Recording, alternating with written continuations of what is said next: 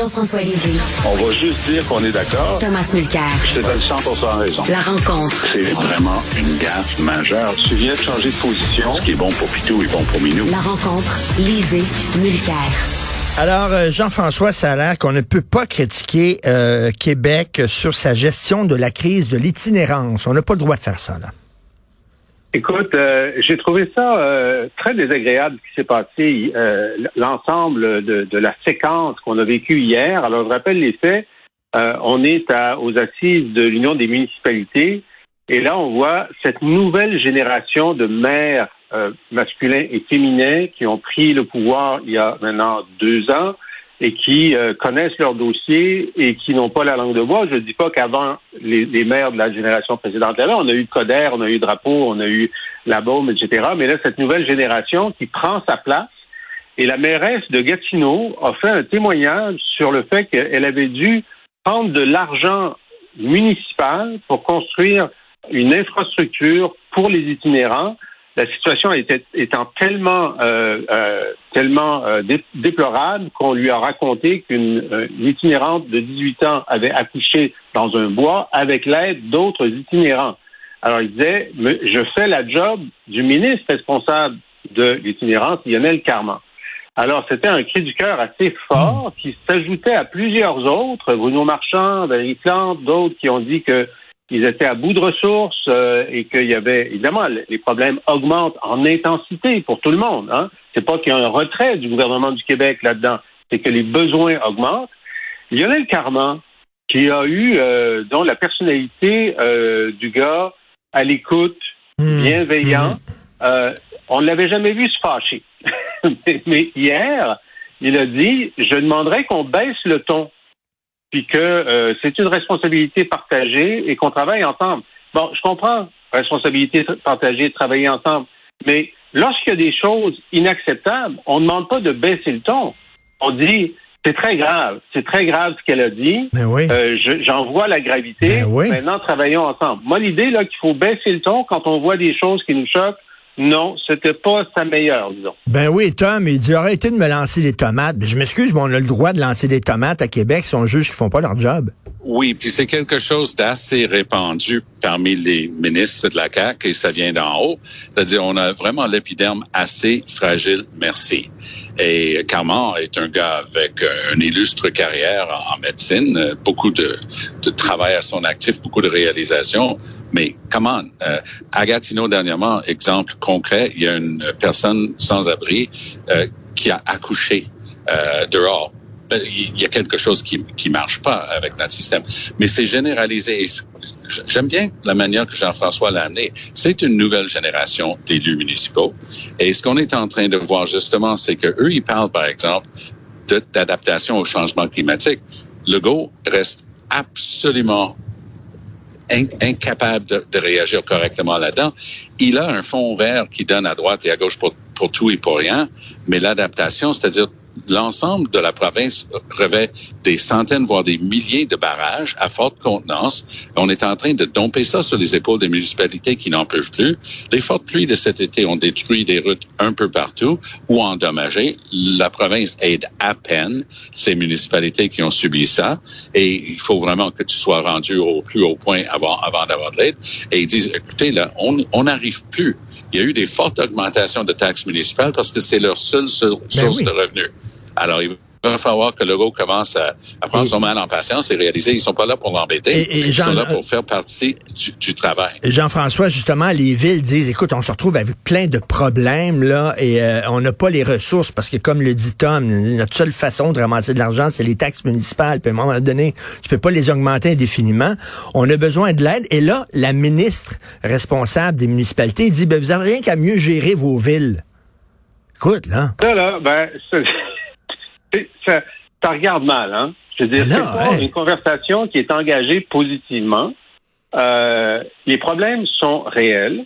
La capacité de payer des villes et du gouvernement du Québec sont limitées et euh, les besoins augmentent. Bon, ça, c'est une réalité.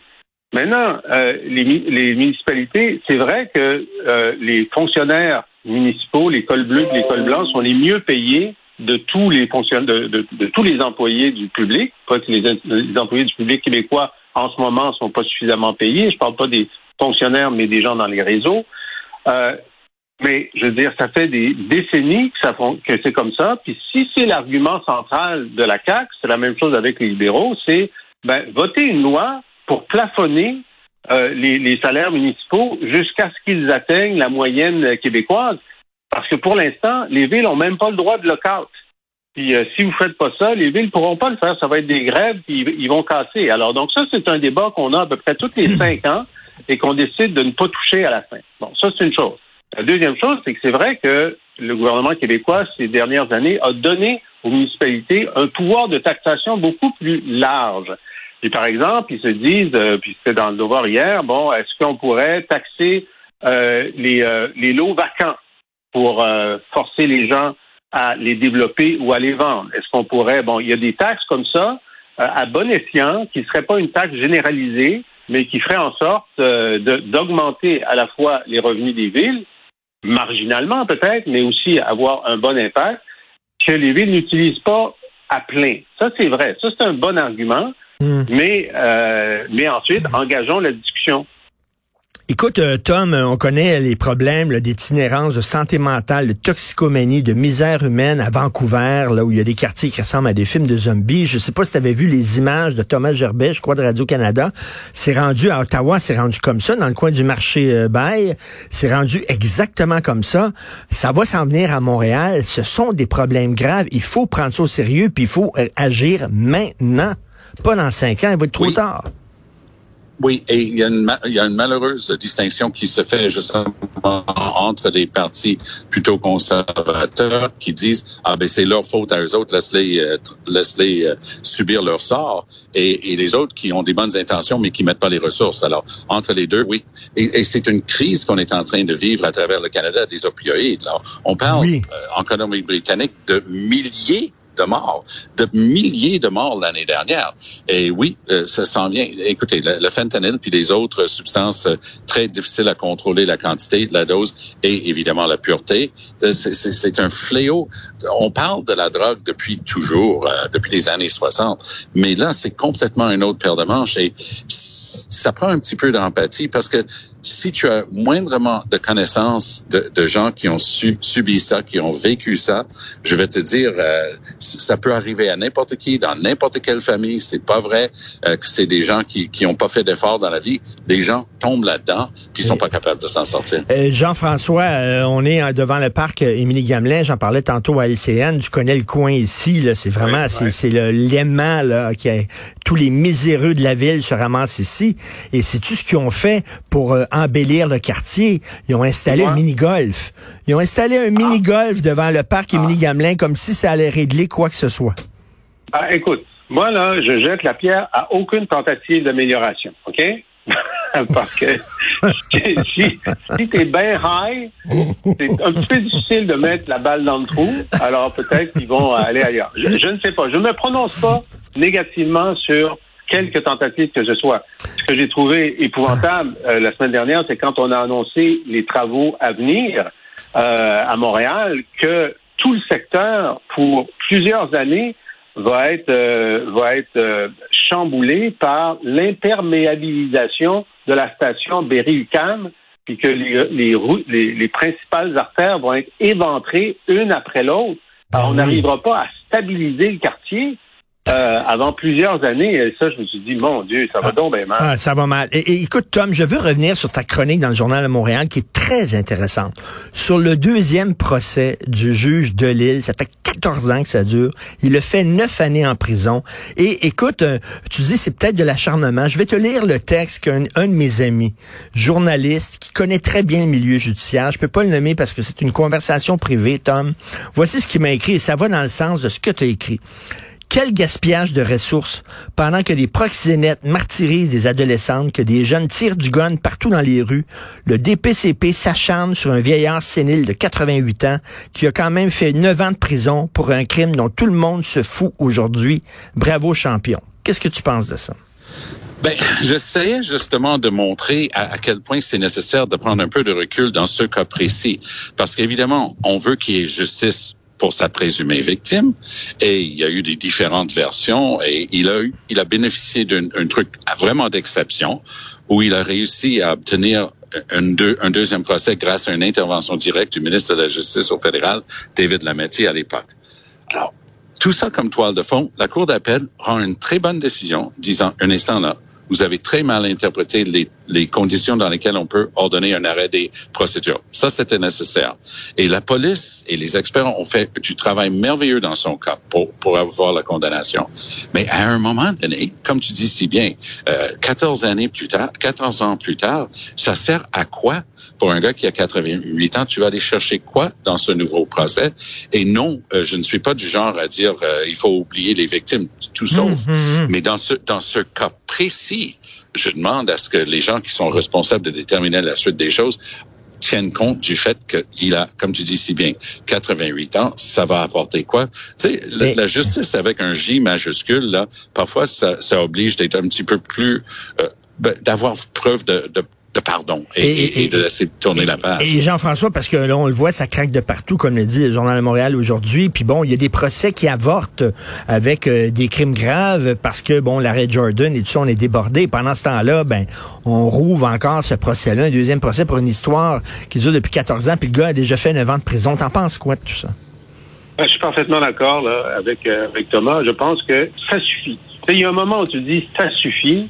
Puis c'est pas seulement ces années de prison, c'est aussi le, mental qu'il a eu toutes ces années-là.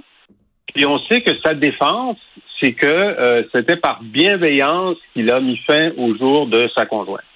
Alors, tu sais, à un moment donné, euh, de toute façon, dans l'application de toutes les lois et dans la décision de toutes les poursuites, il y a une hiérarchie de priorités. Parce que toutes les lois ne sont pas appliquées et tous les criminels ne sont pas poursuivis il y a un moment où tu fais un choix pour essayer d'aller au plus urgent, au plus pressé, au plus sérieux.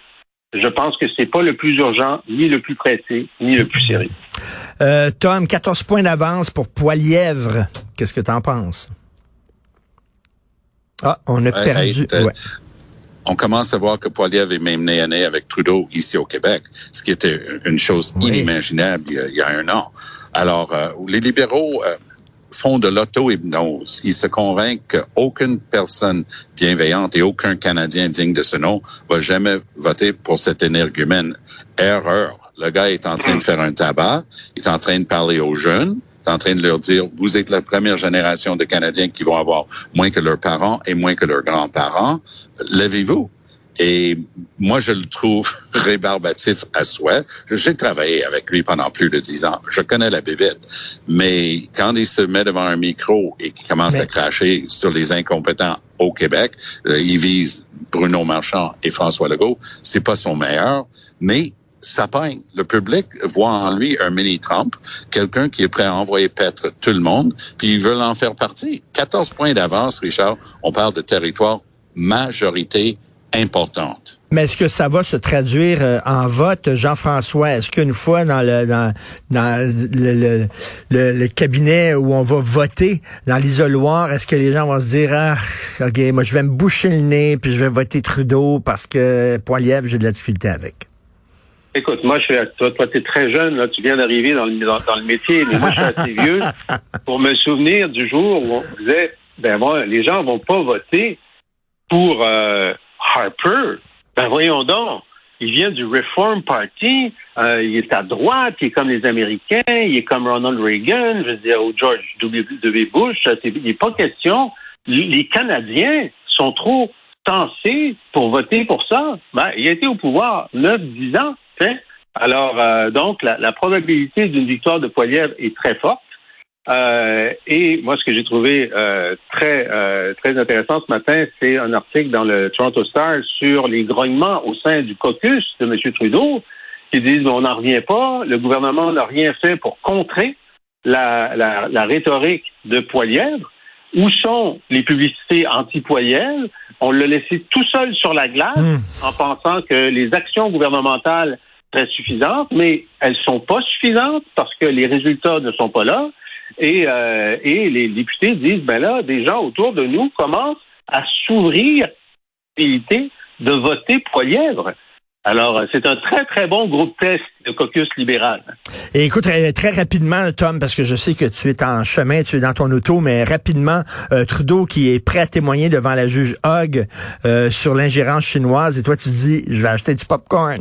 oui, je vais inviter mes, amis, je vais avoir un gros sac de popcorn, je vais mettre mes deux pieds sur le bureau, puis je vais écouter ça, parce que c'est vraiment ça. Il, n'avait pas d'autre choix. Il fait son ses bravades comme d'habitude, oh oui, je vais être là, je vais témoigner avec enthousiasme. Ah ouais, attends de voir quand est-ce c'est la question classique de Watergate.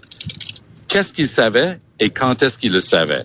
Et ça, je pense que tout le monde va apprendre quelque chose. Trudeau puis sa gang, selon tout ce que j'ai pu voir dans le dossier jusqu'à date, eux, ils savaient très bien ce qui se passait. Ça affectait surtout les conservateurs et c'est pour ça qu'ils n'ont rien fait.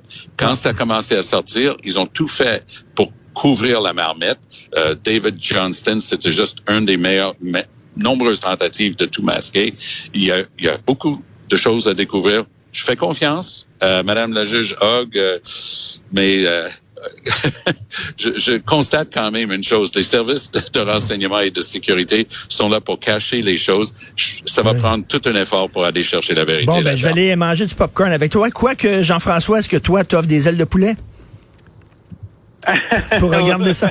Écoute, on va, on va y aller tous les trois, popcorn et ailes de poulet. oui, c'est parfait. Merci, bon week-end à vous deux. à bientôt. Bon week-end. Si vous voulez lire euh, l'excellent blog de Jean-François Lisée ou encore vous abonner à son balado où il euh, revient sur les grandes dates de l'histoire du Québec et aussi euh, il réagit à l'actualité à chaud, allez sur la boîte à